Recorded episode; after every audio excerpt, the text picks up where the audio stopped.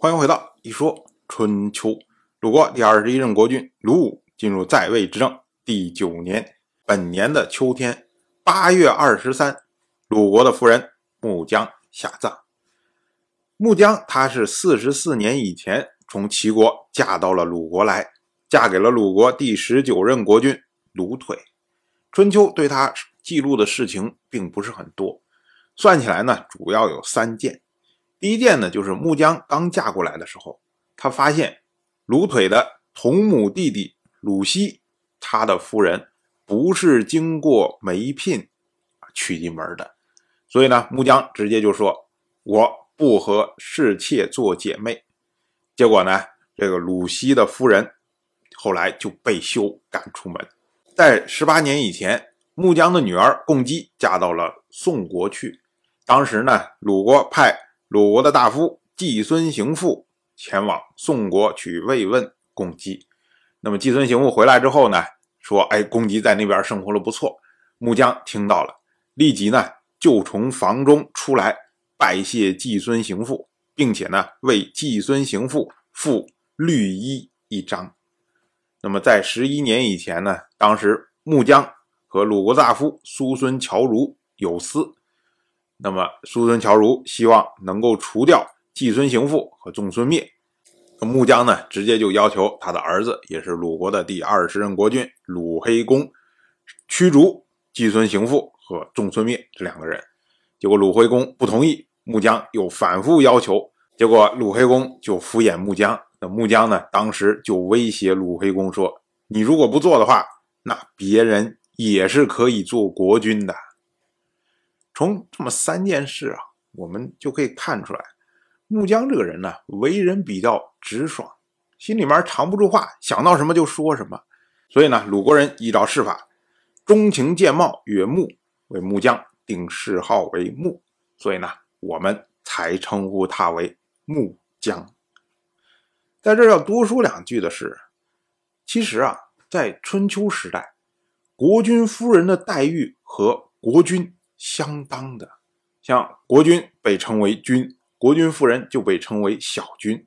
国君去世的时候称为薨，国君夫人去世时候也称为薨。所以呢，国君有谥号，那么国君夫人正常也有谥号。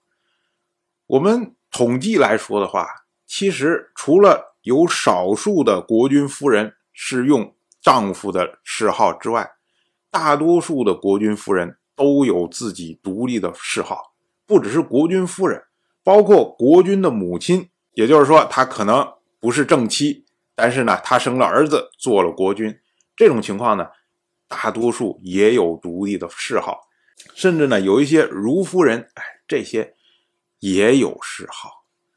可能有的朋友觉得说，哎，那好像经常听到说国君去世之后谥号是怎么样，但是国君夫人去世之后谥号是怎么样，好像。没有怎么提过，实际上那只是我们说的少而已。因为春秋本身记录女性的下葬就非常的少，也就是偶尔记一下国君夫人和国君的母亲而已。对于国外的所有的这些国君的夫人，那几乎就没有记录的。即使是鲁国嫁去到国外的这些人去世的时候，也是非常少记录的。所以呢，给我们感觉好像，哎，为什么这个穆姜还有一个谥号？其实大家都有谥号的。同样是本年的秋天，秦国的国君派出秦国大夫施雅向楚国请求援兵，因为秦国打算要讨伐晋国。那楚国的国君米沈一听，正中下怀啊，正想着要对付晋国呢，于是呢，当即就同意了。可是呢，楚国的令尹米真他不同意。他说啊，现在我们不能和晋国争锋。晋国的国君晋州用人各尽其能，选拔人才各得其所，任用的官员不随便更改政策。卿大夫能让位给善人，大夫能各守其职，士能上行下效，庶民能尽力于农事，商公赵吏能各安本分。晋国先中军元帅韩厥归老以后。由荀英来接替中军元帅执政，而大夫施盖年少于荀嫣，位置却在其上，做到了中军左。韩起年少于栾衍，而栾衍、释防都让他位在自己之上，做上军左。魏将多有战功，但是呢，却以赵武贤明而辅佐他。国君贤明，大臣忠贞，在上位的谦让，在下位的尽力。